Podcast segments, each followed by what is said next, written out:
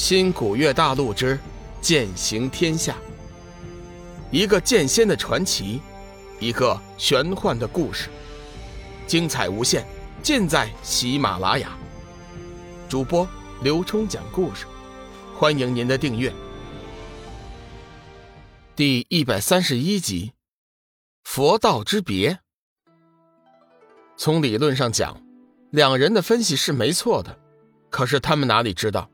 天涯海阁如今也面临着巨大的危机，哪里有功夫关注修真界的事情？换句话说，龙宇和紫云真人的运气不错，只要天涯海阁的危机不除，他们的冒充就不会被发现。哈哈哈哈！恭喜大师了！空明大师叹息一声，久久不语。千惠神尼急忙问道：“大师，似乎心中有事啊？”空明大师道：“志远修为恢复，自然是大喜之事。不过这天下修真，恐怕要遭大劫了。”大师的意思是龙宇？不错，龙宇如今有天涯海阁的散仙撑腰，而且他势必会带走小玉，到时候免不了一场大战。空明大师觉得。上次在缥缈山，自己等人未施援手，心中有点愧疚。不过话说回来，血如意的事情是集天下修真一起附议的，即便是黄极真君当时也没出手。问题是龙宇会怎么想？他会相信天下修真会被一件物件给牵制吗？大师的担心是有道理的。这些日子我也在想，当日我们的做法。到底是对是错？天机子颠倒是非，不分黑白，手段做法连魔道都不如。枉我们自诩正道，却只能眼睁睁的看着那两个孩子被他迫害。他要报复，也无可厚非。千惠神尼也叹息了一声，缥缈山的事情，他也是有心无力。停了一下，空明大师继续说道。天涯海阁的散仙，有小天劫的牵制，未必就亲自动手。不过，玄冥子一旦出山，恐怕天下道门一脉要有半数以上的门派要除名了。玄冥子亦正亦邪，做事毫无原则，全凭自己喜好，而且是出了名的护短。以他的占卜神通，龙宇和小玉的遭遇。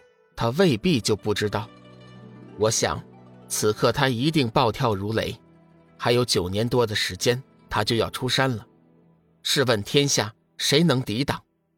玄清门自诩天下第一派，眼光却是短浅的厉害。真以为有几个祖师就能称霸修真界吗？千惠神尼言语之间对天机子充满了厌恶。是福不是祸，是祸。躲不过，自作孽，不可活呀！空明大师眼中闪过一丝异芒，似乎话中有话。大师，今后你有何打算？这次前来灵海，我本意是尽全力争那九天神器，为志远疗伤。志远现在有天涯海阁的散仙救助，九天神器对我大梵寺来说。已经没有意义了。为了表达对天涯海阁的谢意，我派将协助天涯海阁取得九天神器。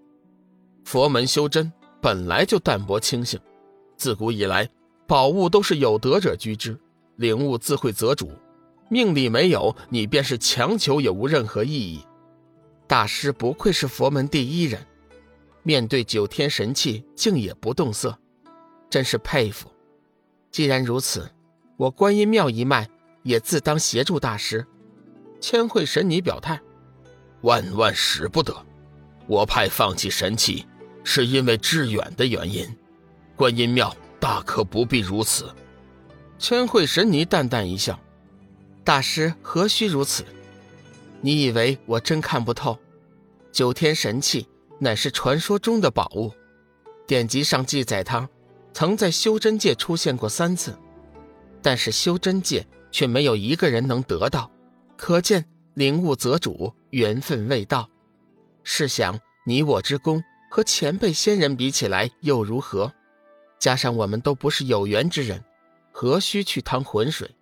说不定到头来神器没得到，却害了门下弟子。阿弥陀佛，神你所言极是。贫僧收回先前的话，大梵寺和观音庙共同进退。佛门重在修心，所以修为进展不如道门弟子快。但是，一旦修到了飞升阶，渡劫就比较容易了。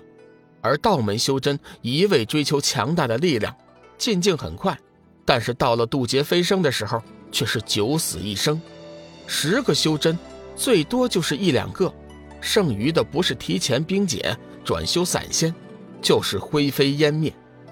小玉和冷若萱本来是要去缥缈阁的驻地，后来又想两人毕竟是玄清门的弟子，直接去缥缈阁的驻地似乎是不太好，所以就随便找了一处小酒店，要了几盘精致的小菜，打开缥缈阁特制的飘香酒。边品边聊，本来飞花仙子是想聊一点轻松欢快的话题，谁知道还没聊几句，话题还是不可避免的转到了龙宇的身上。仙子，你们当真不知道小雨的具体消息吗？小玉满怀期待的问道。飞花仙子摇了摇头，肯定的说道：“后山是缥缈阁的禁地，除非黄级前辈召唤。”否则我们断然不敢进去。不过，你也不必担心了。天涯海阁的散仙，不是说了吗？小雨现在处在安全的地方闭关修炼，估计用不了多久，就会来接你回去的。到时候，我一定会帮你们讨回公道的。谢谢，谢谢你，仙子，我和小雨都会感激你的。傻丫头，我们之间。还用说这些客气的话吗？有什么打算吗？小玉想了一下，修炼。从今天回去，我会把所有的时间放在修炼上。经过了这么多的事情，小玉也和龙宇的想法是一样的，都渴望得到强大的力量。